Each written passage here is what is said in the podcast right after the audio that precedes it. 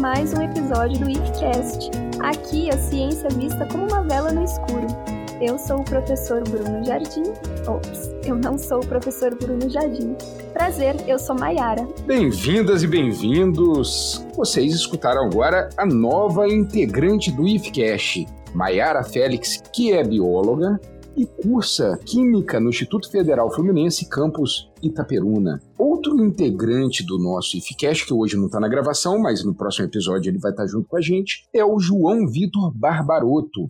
Convidei a bióloga Maiara Félix para a gente conversar sobre a visão Maiara. Essa pauta surgiu no nosso último episódio sobre luz. A gente falando tanto sobre luz, conversando com o professor Alfredo, que no meio do episódio a gente começou a falar alguma coisa de olho, de cor. Com isso tudo, nós recebemos nessa semana e-mails e mensagens pedindo para a gente fazer um episódio sobre olhos. E é isso que nós estamos fazendo aqui hoje. Que nós vamos falar de olhos, de visão e da evolução disso tudo. Porque, como já dizia Dobzhansky, eu já repeti várias vezes aqui, nada na biologia faz sentido exceto a luz da evolução.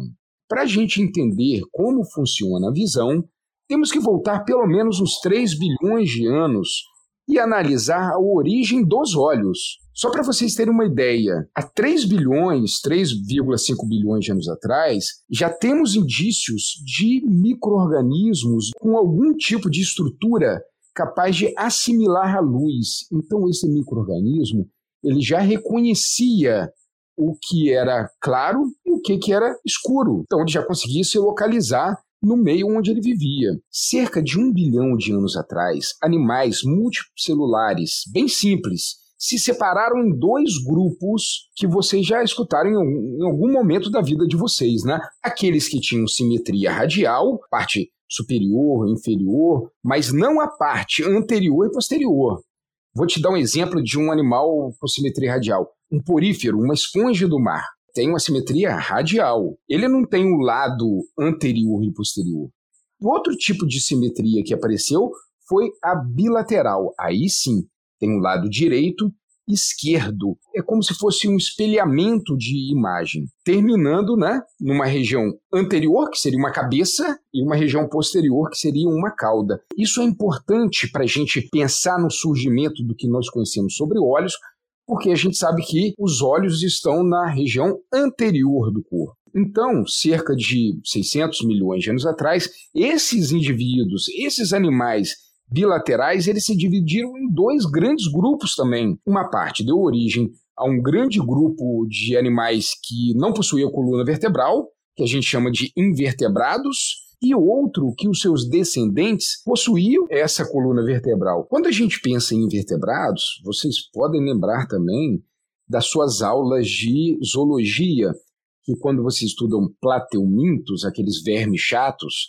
sempre tem um exemplo da planária, que é um bicho fininho que parece que tem um olho vesgo, né? Aquilo é uma mancha ocular. Ele vai captar esse padrão de claro escuro. Depois que essas linhagens, né, os vertebrados e os invertebrados se separaram, ocorreu o que a gente chama de explosão cambriana. Então, pessoal, não deixem de escutar o nosso episódio 47 que se chama O Big Bang da Diversidade. Eu acho que o nome é esse, mas o episódio é número 47. E esse episódio, a explosão cambriana, deixou uma marca de fósseis entre 540 a 490 milhões de anos atrás. Desse momento que a gente consegue compreender essas bases da origem dos olhos que a gente chama de olhos complexos. Dentro desse contexto evolutivo da explosão da diversidade no período cambriano, também é importante ressaltar que a diversidade a gente só consegue ver uma sombra do que era a diversidade. Muitos animais não fossilizaram. A fossilização é um processo extremamente complexo e difícil de acontecer. Olhos e órgãos, tecidos que a gente chama de tecidos moles, são partes do corpo que fossilizam com muita dificuldade. É, no máximo deixa marcas, né? Deixa a impressão dele no fóssil, né? Então, para a gente fazer essa reconstrução temporal da evolução dos olhos, precisamos ver de uma maneira mais atualizada, através de uma ciência que a gente chama de anatomia comparada. Então, esse registro fóssil revela que durante a explosão cambriana surgiram basicamente dois tipos de olhos. O primeiro, que parece ter sido os olhos compostos, que é uma versão que a gente observa é, nos artrópodes de hoje em dia. Né? Insetos e crustáceos, por exemplo, possuem esses olhos compostos.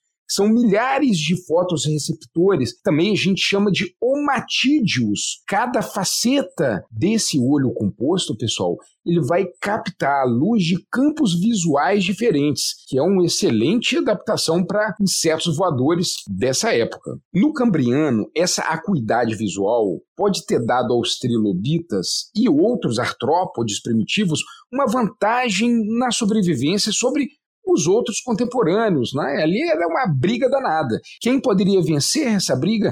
Quem possuía esse órgão de captação de luz, de saber se estava claro, se estava vendo escuro, se tinha perto um predador ou se não tinha. Então, ele era capaz de fugir ou de predar ter olhos naquela época era primordial, pessoal. Esses olhos compostos são impraticáveis quando a gente pensa em animais maiores, porque o olho teria de ser muito grande para proporcionar uma visão de alta qualidade. Então, para ter essa visão de alta qualidade, a gente precisava de uma lente única que focasse muita luz em um determinado local, que seria a retina. Esses olhos com lentes únicas, é tipo câmera, né? Tipo uma câmera fotográfica. São encontrados também em artrópodes, tá? Em aranhas, moluscos, que vai funcionar como essa câmera fotográfica. Quando a gente pensa em lula e polvo, por exemplo, quando a gente pensa em lula e polvo, por exemplo, nós temos a pupila, onde entra luz, que vai contrair ou se expandir para entrar mais ou menos luz. Atrás dessa pupila, nós vamos ter uma lente chamada de cristalino, que vai direcionar os raios luminosos, a luz, para uma camada de fotorreceptores. Aí sim vai se formar a imagem.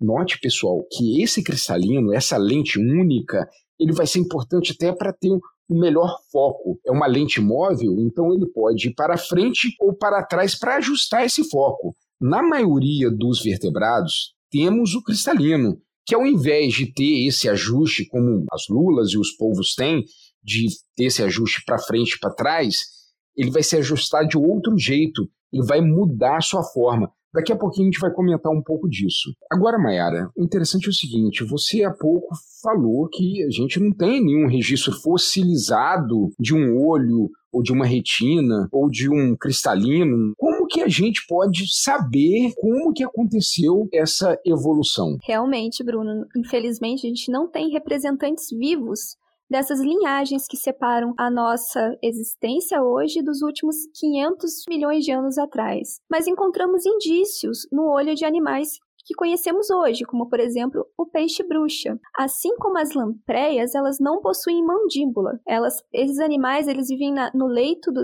do oceano, onde se alimenta de crustáceos e carcaça de outros animais marinhos. Embora esse peixe seja um vertebrado, o olho dele é muito diferente do modelo comum. Eles não apresentam córnea, íris, cristalino e nem todos os músculos de apoio, como nós apresentamos. A retina desses animais tem somente duas camadas de células, em vez de três, como a nossa. Além disso, os olhos ficam encaixados profundamente sob uma área de pele translúcida. Afinal de contas, se não houvesse essa pele translúcida para proteger, esses animais ficariam muito expostos a parasitas. Interessante, Mayara, que esse peixe-bruxa, como você mesmo disse, que ele não tem esse olho complexo, para que então que ele teria uma estrutura visual? Provavelmente ele usa isso para outras coisas, né? como, por exemplo, a percepção de claro e escuro, que pode fazer parte da vida desse animal para regular o seu ciclo circadiano, que determina né, as atividades sazonais daqueles animais, de alimentação, reprodução e por aí vai. Sim. E também, Mayara, outra possibilidade de análise da evolução é o estudo do desenvolvimento embrionário dos olhos dos vertebrados.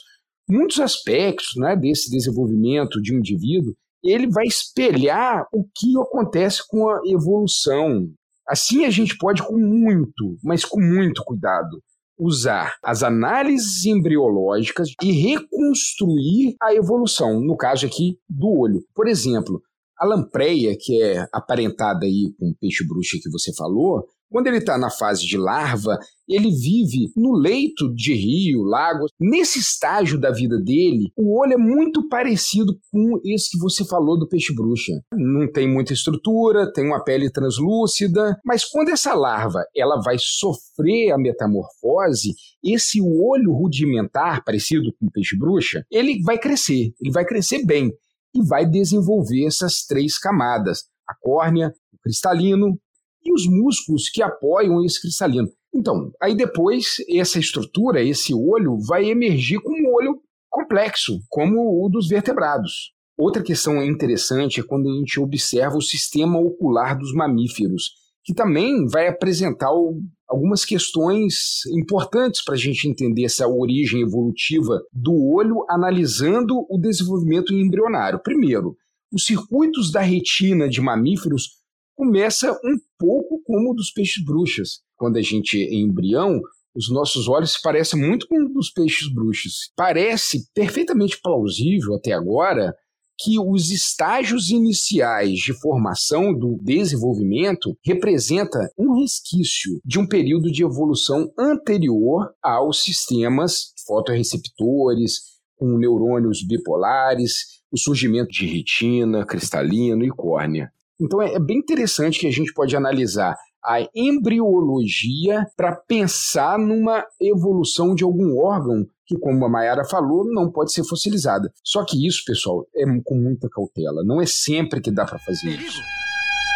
Espada Justiceira, dê-me a visão além do alcance. Mayara, chegou um momento que eu acho que as pessoas estão esperando muito aqui, não é? Que a gente conversar um pouquinho sobre os nossos olhos. Para começar, a gente pode falar que o olho humano é um órgão extremamente complexo. Ele vai atuar, como eu já falei, como uma câmera, né? Coletando, focando a luz e convertendo esse sinal em um sinal elétrico que vai traduzir no nosso cérebro como uma imagem. Continuando essa analogia da câmera, ao invés do filme fotográfico, o que nós temos é a retina. Essa retina ela é bem especializada em captar esses sinais luminosos. Então, Bruno, vamos definir o olho e as suas camadas. Fale um pouquinho a respeito sobre os componentes que formam o olho como órgão que ele é.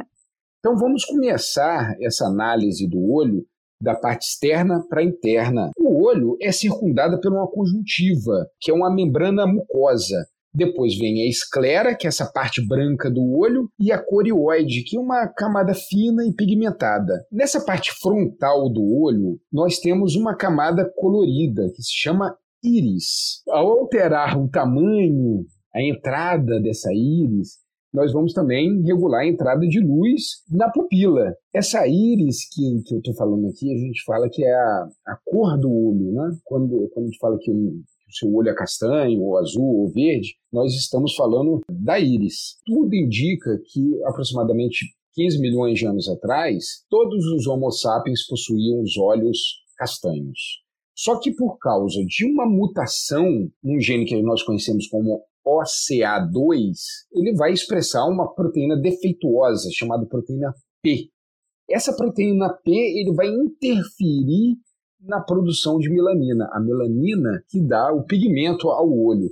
Aí você vai perguntar, ah, Bruno, mas está interferindo lá na proteína P, então quer dizer que a pessoa vai ser albina?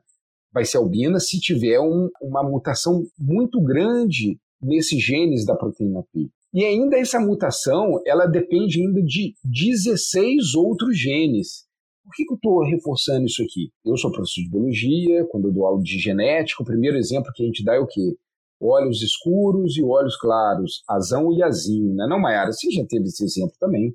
Sim, é um exemplo didático. É um exemplo só didático. Porque... Obviamente, na realidade, é muito mais complexo que isso. É mais complexo. A gente não é uma expressão monogênica, não é só um gene que vai regular se uma pessoa tem um olho claro ou um olho escuro. Agora vamos voltar aqui para essa análise. Então, nós já falamos que o olhinho tem uma conjuntiva, depois nós temos uma esclera e nessa parte frontal nós temos a íris, que é essa parte colorida, onde você tem a pupila que ela vai ser regulada para a entrada de mais ou menos luz. Depois temos o cristalino, que vai funcionar como uma lente, tá? Só que essa lente é uma lente única em forma de disco. O interior do olho, atrás do cristalino, a gente vai ter é, um líquido, tá bom? Chamado humor aquoso. Se eu não me engano, Maera, no episódio sobre imunologia, ou conversando com a professora Natália, nós falamos que a palavra humor significa líquido. Eu não sei se na época a gente comentou, mas quando a pessoa fala assim, ah, eu estou com mau humor, estou com bom humor, porque pessoas acreditavam que você está triste ou você ou você está feliz dependia de um equilíbrio de certos líquidos no seu corpo. Esse humor aquoso que fica dentro dos nossos olhos, eles são drenados em alguma hora, porque senão esse líquido vai acumular. E pode acumular quando os canais de drenagem desse líquido é obstruído Daí que vem uma doença conhecida chamada de glaucoma. Então, professor Bruno, qual é o perigo do glaucoma no, dentro do olho? O que, que interfere essa pressão dentro do, do olho? O excesso de líquido dentro dos nossos olhos, causando essa grande pressão, pode danificar o nervo óptico. A pessoa pode perder visão, a pessoa pode ficar cega. Tanto que os exames de rotina oftalmológicos têm essa medição, essa aferição de pressão interna dos olhos. Perigo! Espada Justiceira, dê-me a visão além do alcance. Recobrindo a parte interna dos olhos, a gente pode falar assim, existe a retina. A retina ela é cheia de fotorreceptores, que essa luz ela vai excitar alguns fotorreceptores. Essa mensagem através da luz que é recebida pelos fotorreceptores, ele sai do olho a partir do disco óptico até o cérebro quem vai levar é o nervo óptico. Como eu já falei, essa luz vai atingir a, a retina e dois tipos de receptores, um chamado bastonetes e cones. Os bastonetes, eles, eles interpretam o claro e o escuro, mas nessa função de contraste. Já os cones, que são três tipos, o vermelho, o verde e o azul. O que, que vocês lembram na sua televisão? RGB, esse ah, então, Bruno, é, o nosso olho funciona como uma televisão. Outra analogia muito ruim. Mas se for para ser assim, é melhor a gente falar que a nossa televisão vai funcionar como é um olho, né? Em seguida, nós temos ainda os neurônios da retina, que vai transmitir essa informação visual, que é captada pelos fotoreceptores, ao nervo óptico e até o cérebro. A energia de cada fóton é capturada pela uma configuração química de ligação à retina. Dentro desses fotoreceptores, nós temos três tipos de pigmentos: a retinal, a opsina e a rodopsina. Então, quando esses fótons excitam esses pigmentos, há uma mudança conformacional. Essa mudança que vai ser responsável pela a mensagem de uma imagem até o cérebro. Esses fótons promovem uma cascata de evento bioquímico nesses fotoreceptores que vai mudar essa configuração de pigmento. E isso vai gerar uma questão interessante. Quando você está em um lugar que tem muita luz, a rodopsina, que é um dos pigmentos, vai permanecer ativo. Se você diminuir a luz rapidamente, esses bastonetes eles não vão ter tempo para readquirir a responsividade por alguns minutos. Daí você tem uma cegueira temporária. Isso vocês podem ver quando vocês estão fora do cinema, vocês estão enxergando tudo. É só entrar na sala do cinema que vocês não enxergam mais nada. Vocês demoram um tempo para enxergar novamente. Isso também acontece quando você sai de um lugar muito escuro para um lugar muito claro. Uma questão interessante dessa saturação desses pigmentos, vocês podem fazer em casa esse teste. Pega, por exemplo, a tela de um computador ou uma página de um livro de uma cor, por exemplo, azul, azul não, pega um verde e fica olhando um minuto para o verde, bem atento. Rapidamente depois olhe para uma parede branca. Vocês ainda conseguem enxergar essa parede, um retângulo ou um quadrado, da cor da imagem que você estava observando antes. Porque esses, esses fotorreceptores ainda estão saturados daquela informação que eu falei que era o verde quando eu falo de ver, quem vê não, não é o olho, né? é o cérebro. Essa mudança de configuração química dos pigmentos, né, de cis para trans, da rodopsina, da retinal, da opsina, isso gera uma hiperpolarização, uma despolarização. Pessoal, é isso mesmo. Informação de neurônio ela é de forma elétrica. Há uma voltagem nos nossos neurônios. Essas mudanças de polaridade vai ser captada pelos esses neurônios ganglionares que vão formar os nervos ópticos. Os dois nervos ópticos, né, um para cada olho, eles se encontram no chamado quiasma óptico. Aonde vocês já viram essa palavra, quiasma? Mayara, você lembra de onde você viu esse nome, quiasma? Não lembro. Vocês devem ter escutado quando o seu professor está explicando sobre meiose e tem um cromossomo sobre o outro fazendo o crossing over, o ponto de interseção entre uma cromátide e outra é chamado de quiasma. É a mesma coisa aqui. O quiasma é o ponto de interseção dos nervos ópticos. Por quê? O nervo óptico do olho direito ele vai ser direcionado para o hemisfério esquerdo do cérebro. E o nervo óptico do olho esquerdo vai ser direcionado para o outro hemisfério, o direito. Esse local onde eles se encontram é chamado de quiasma óptico. Só que qual parte do cérebro que seria importante para essa visão? É um pedaço do córtex cerebral chamado córtex visual primário. O cérebro, pessoal, ele só não processa a imagem visual, não ele também controla quais as informações são captadas. O cérebro que vai regular o, o foco, ele vai regular como que esse cristalino ele vai funcionar. Por exemplo, quando você vai visualizar uma coisa muito próxima, o seu cristalino fica mais esférico. Quando você quer enxergar, quer visualizar uma coisa mais longe, ele fica mais achatado. Então, a mudança do formato do cristalino é controlado pelo cérebro para focalização de imagens. Isso se você não tiver nenhum problema ou patologia. É de conformação nessa, no cristalino. Sim. Então, eu adoro fazer episódio quando a gente cava mais pauta de mais episódio. O que, que você acha de a gente produzir uma pauta falando sobre instrumentos ópticos. A gente pode falar de lentes corretivas, a gente pode falar de espectrofotômetro, de microscópio, de telescópio. O que, que você acha? Acho interessante. Podemos fazer. Eu vou chamar o Alfredo de novo, porque o Alfredo ele saca dessas coisas pra caramba. Então, Demorou. Alfredo, você vai estar escutando aí, você já sabe que você está nem é convidado, está convocado para a próxima pauta. Ele já faz parte do IFCast. Com certeza, não, ele é veteraníssimo. O olho de Tandera. Sim, eu me lembro. Visão além do alcance. Então, pessoal, olha só, a retina humana ela contém cerca de 125 milhões de bastonetes e 6 milhões de cones. Só que a proporção de cones e bastonetes, eles não são muito parecidos, não. Por exemplo, no centro visual, no meio lá da retina, a gente chama de fóvea, ele não tem bastonete, que vai enxergar o contraste. Já tem muitos cones. E a proporção de cone e bastonete vai cair com a distância dessa fóvea, do centro visual. Então, nas regiões periféricas, tem muito bastonete. Tem muito bastonete.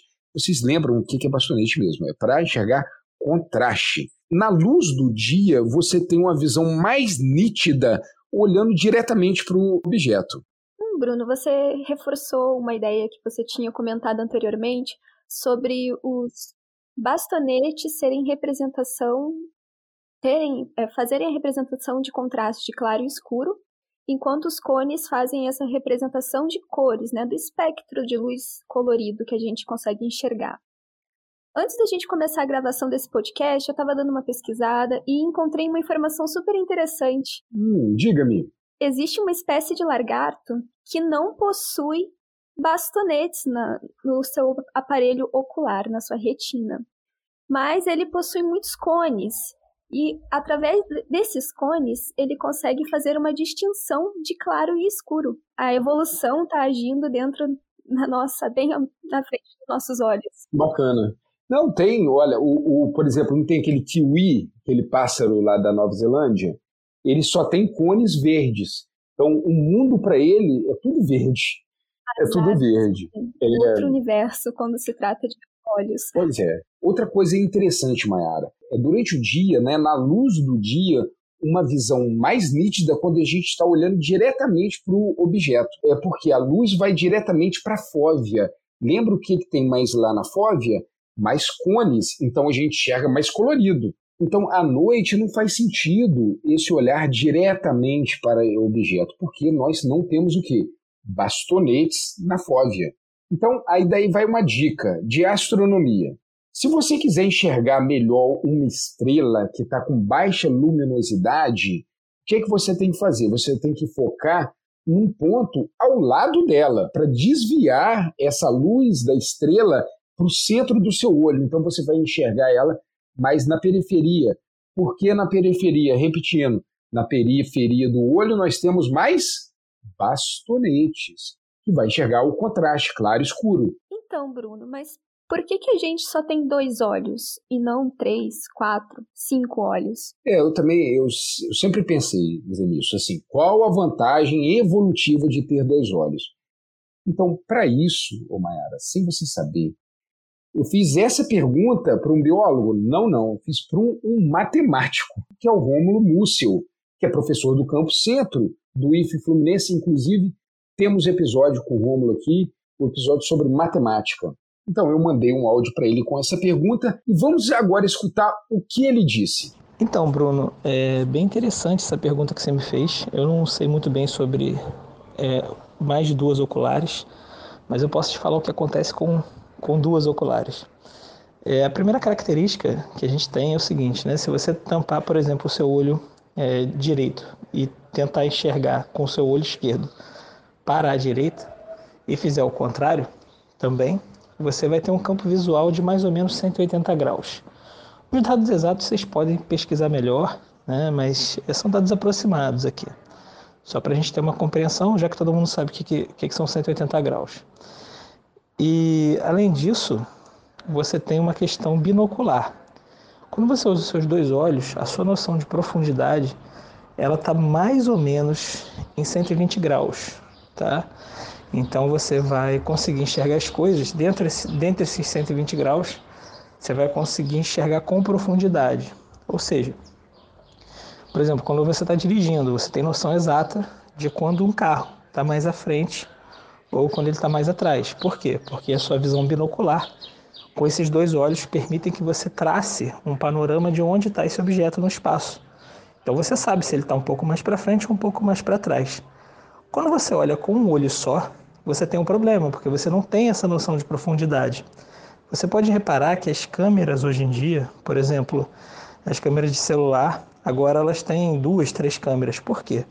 Porque melhora a noção de profundidade da lente, né, das lentes, no, conjunto de lentes, na verdade, e elas traduzem isso para um sensor. Então, quando você tira a fotografia, ela fica mais bonita. Por quê? Porque ela tem uma noção de profundidade maior. Né? E o que, que, o, que, que o celular faz, né? o processador? Ele combina essas lentes para criar noção de profundidade e montar a fotografia, que é basicamente o que o nosso cérebro faz também, só que o tempo todo, né? ou seja, 24 horas o nosso cérebro está fazendo isso. Então a gente tem um, como se fosse uma super câmera fotográfica na cabeça, onde com duas oculares você consegue ter uma noção absurda de profundidade. Agora, se vocês né, que estão ouvindo quiserem fazer um teste, você pode fazer o seguinte: pega um objeto, coloca na sua frente, mas na sua frente que seja uma distância menor do que o seu braço, por exemplo, tá? Eu, eu dou a ideia de fazer com o celular, porque é um objeto fininho. Então pega o seu celular, coloca ele na posição em pé, mas coloca uma distância menor do que o seu braço, esticado. E aí o que, que você vai fazer? Você vai fechar um dos olhos, tá? E numa posição, é, numa linha horizontal, você vai vir com o seu dedo indicador e vai tentar acertar o seu celular. O seu celular vai estar tá, é, de frente para você, né, com a tela virada de frente para você e em pé. Então, você vai reparar que o que, que vai acontecer? Algumas vezes o seu dedo vai passar por trás do celular e algumas vezes pela frente do celular. O que mostra que é se você tampar um dos olhos, tá? Então você vai tampar um dos olhos e vai fazer isso. E depois você vai fazer com os dois olhos abertos. E você vai ver que quando a sua mão passar, é, se for tentar fazer isso várias vezes, você vai passar o dedo na frente do celular e por trás do celular. E por que, que isso vai acontecer? Porque você vai estar com a sua visão tampada. Né? Então você vai perder essa noção de profundidade. E você vai ver que quando você fizer com os dois olhos abertos, vai ser uma coisa extremamente simples. Você vai estar vendo onde é está o, o, o, celular. Não vai ter erro. Mas quando você está com um olho só, você vai ver que você tem extrema dificuldade para conseguir ali acertar o objeto. E, e, isso é um dos motivos pelos quais, quando uma pessoa tem um problema grande de visão em um dos olhos, né, ela ser, às vezes, até proibida de dirigir, porque isso pode impactar né, numa decisão e a pessoa achar que, por exemplo, um pedestre está atravessando e que ele está longe, mas ele está perto, ou vice-versa, entende? Então é, é bastante interessante isso. Eu acho que isso realmente é uma questão da evolução. Sensacional a resposta do professor Rômulo. Cara, muito obrigado, Rômulo, muito obrigado mesmo. E aí, Mayara, o que, que você achou? Achei ótimo. É uma visão interdisciplinar do conhecimento que a gente tem essa noção de profundidade muito interessante. Gostei muito da participação do professor de matemática para nos ajudar nessa empreitada de falar sobre os olhos e a contribuição da visão na vida das pessoas. É, e o que eu acho mais interessante também, Mayara, é a gente perceber que a natureza ela não dá para ser explicada somente no ângulo biológico, né? Ela acontece tudo junto. São questões físicas, questões químicas, a matemática como uma ferramenta que une isso tudo. Então, a participação do professor Rômulo, inclusive o professor Rômulo, pessoal, tem um canal no YouTube e um podcast chamado Matemática na Vida. Vou deixar o link para os canais do professor Rômulo na descrição desse episódio. E Mayara, nós também respondemos perguntas. Na pauta passada sobre luz, o professor Alfredo tinha feito para mim a seguinte pergunta: Bruno, o vermelho que eu vejo o que eu enxergo com os meus olhos, interpretado com o meu cérebro, é o mesmo vermelho que você vê? Ele me fez essa pergunta, eu estou lendo ela aqui, tá? Antes de mais nada, pessoal, o mundo ele não possui cor, ele tem frequências de onda. Nós que construímos as cores. Lembrando que os, os cones absorvem a frequência de onda e o cérebro interpreta. Mas para responder essa pergunta do Alfredo, a gente tem que pensar em duas palavras, tá? Sensação e percepção. No caso da visão, a sensação é a parte material da visão, tá? É a sua pupila, seu cristalino, a sua retina, seus cones e bastonetes. O que normalmente, normalmente, é igual para todos. Percepção é o que nós interpretamos. Aí já parte para conceito, para palavra. Enxergar e nomear depende de questões culturais. Recentemente eu li uma pesquisa que aponta o seguinte: quanto mais diversa é a sociedade, mais nomes nós vamos dar para as cores. Por exemplo, culturas mais simples ou menos diversas, ela só tem dois nomes, é claro ou escuro. Ele não tem nome para vermelho. Em culturas um pouquinho mais diversas já aparece a cor vermelha, depois o amarelo, depois o verde e assim por diante. Só para você ter uma ideia, Mayara, a cor laranja, a cor que a gente chama de laranja, ela é bem recente para nós. É mais ou menos do século XVIII. Primeiro veio a fruta, tá? Depois a cor. Tanto que a gente não tem um nome específico para essa cor. A gente faz uma analogia com uma fruta. De forma material e fisiológica da sensação, agora a gente está falando do olho. Os vertebrados e a maioria dos peixes, anfíbios e répteis, incluindo as aves, possui uma visão muito boa de cores. Os seres humanos e outros primatas, eles enxergam bem em cores, mas pode ser quase uma exceção entre os vertebrados que enxerga bem colorido. Muitos mamíferos noturnos, eles têm muitos, muitos bastonetes na sua retina, porque ele precisa enxergar esse contraste de claro e escuro. E essa adaptação que vai conferir para ele essa visão noturna maior. Só para vocês terem uma ideia, gatos geralmente são mais ativos à noite, né? Eles são animais noturnos. E eles têm uma visão de cor muito limitada. Provavelmente ele enxerga durante o dia o mundo meio pastel. Tem outra cor para falar pastel? É pastel mesmo, né? Essa cor clarinha, né? Tons pastéis. é isso. Tons pastéis, é isso. Ele enxerga, ele enxerga o mundo basicamente assim. Já os seres humanos, a percepção da cor vai basear nos três tipos de cones que eu já tinha falado. Cada um vai ter um pigmento diferente, né? O cone vermelho, verde ou azul. Esses três pigmentos visuais, chamados de fotopsina, são formados a partir da ligação da retinal a três proteínas opsinas diferentes. Pequenas diferenças nas proteínas opsina são suficientes para que cada fotopsina tenha uma absorção ótima de luz em um comprimento de onda diferente. Embora esses pigmentos visuais sejam designados como vermelho, verde, azul, também tem um aspecto intermediário ou sobreposto.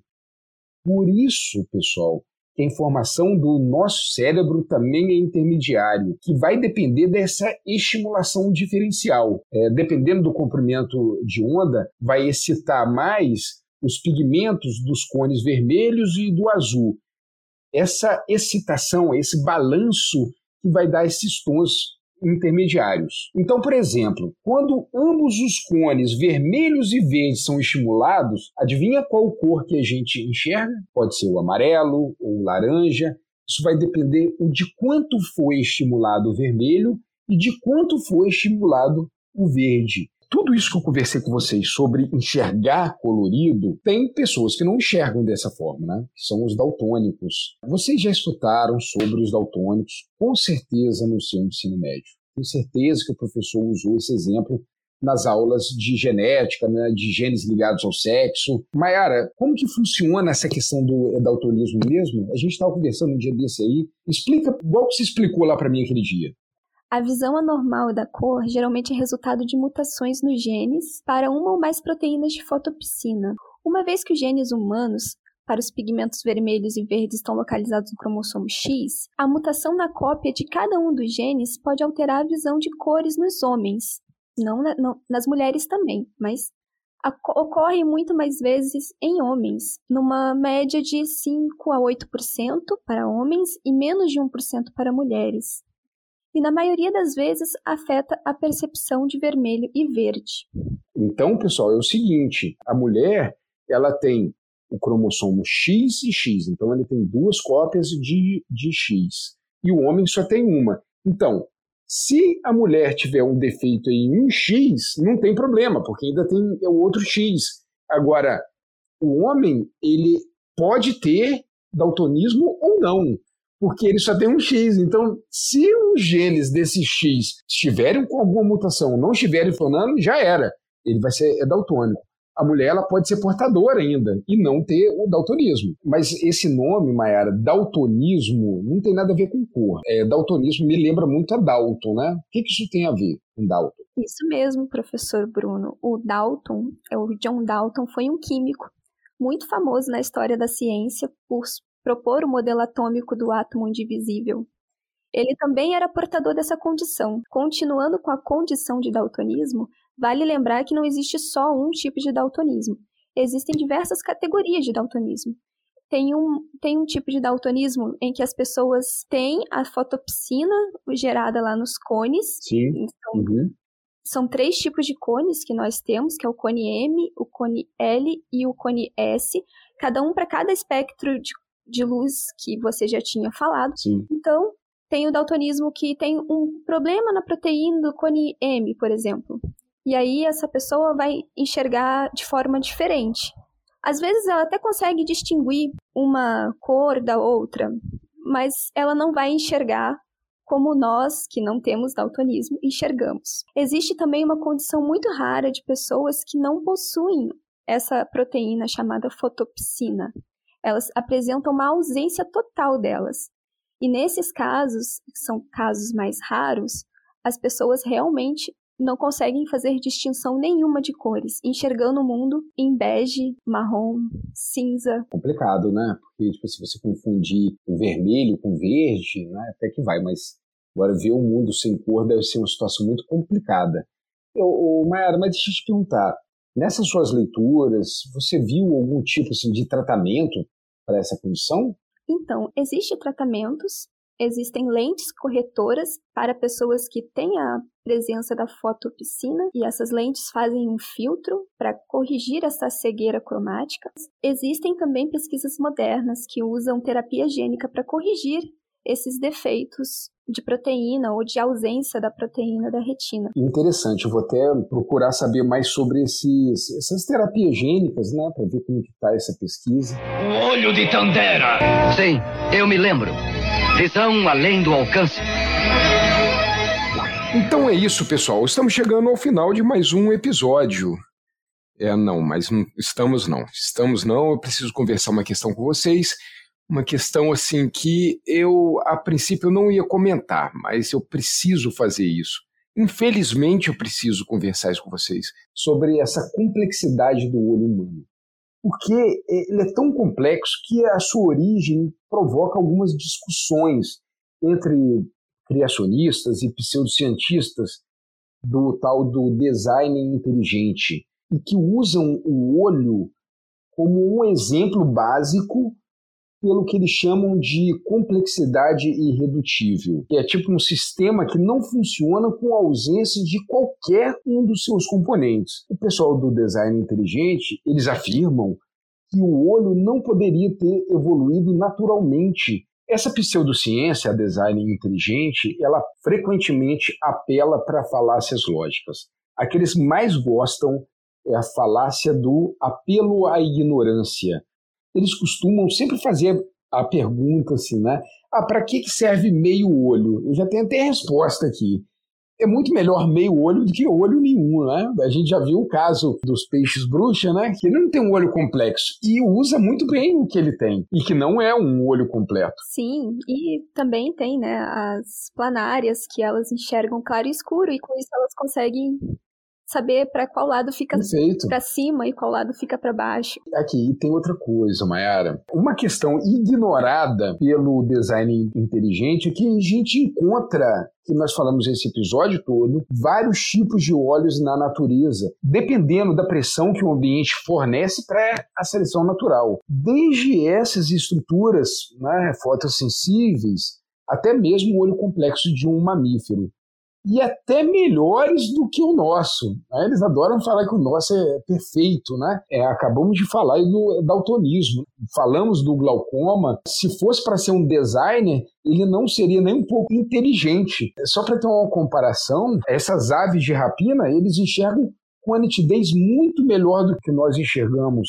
Não só com uma nitidez melhor, mas eles também têm uma variedade de cores diferentes ma maior do que a nossa. Com certeza. Então, eles conseguem ver cores diferentes, espectros de cores diferentes do que a nós enxergamos. A nossa visão é extremamente limitada se comparada a uma ave de rapina. A abelha, ele enxerga ultravioleta, que é, que é uma frequência de onda que nós não enxergamos. O olho do povo não tem aquela fóvea. Lembra que eu falei que no, no centro, é, no centro lá da retina, a gente tem uma fóvea que, que a gente que é o nosso tipo ponto cego, os povos não têm, os povos não têm esse ponto cego. Você falou que são animais incríveis, porque além deles também terem, terem uma visão muito superior à nossa, né, porque eles enxergam debaixo da água onde a luminosidade é diferente, eles também têm uma capacidade de mudar da cor cor da pele. Eles têm. Pois é. Uhum. E se eles conseguem fazer essa mudança de cor, significa que eles também conseguem enxergar cores diferentes. É comum também a gente falar que abelhas enxergam UV, mas não só abelhas, né? Muitos outros polinizadores também têm essa visão um pouco mais colorida do que a gente enxerga, do que a gente percebe. Quem quiser saber mais, escutem o podcast Netos de Darwin, episódio sensacional, o episódio número 13 deles. O olho de Tandera! Sim, eu me lembro. Visão além do alcance. Então, pessoal, acho que nós já falamos tudo na Maera de Olho, né? Já conversamos, já temos tudo sobre os olhos. Sim, conseguimos fazer uma bela discussão a respeito de olhos. Agora as pessoas enxergarão olhos com outros olhos. é, ah, gostei dessa. Muito obrigado pela sua participação hoje e sempre, que agora você vai ser figurinha carimbada aqui do IFCast. E para qualquer dúvida, eventual crítica, sugestão, nos escrevam ifcash42@gmail.com. E agora também, né, Mayara, nós temos um canal novo. Comenta aí também um pouco. Agora temos também uma página no Instagram, que é if.cast. Siga lá para ficar de olho nos nossos lançamentos de novos episódios e nos TBTs. Isso mesmo, Mayara. Um grande abraço para você e até a próxima pauta. Até! Tchau, tchau. Fui!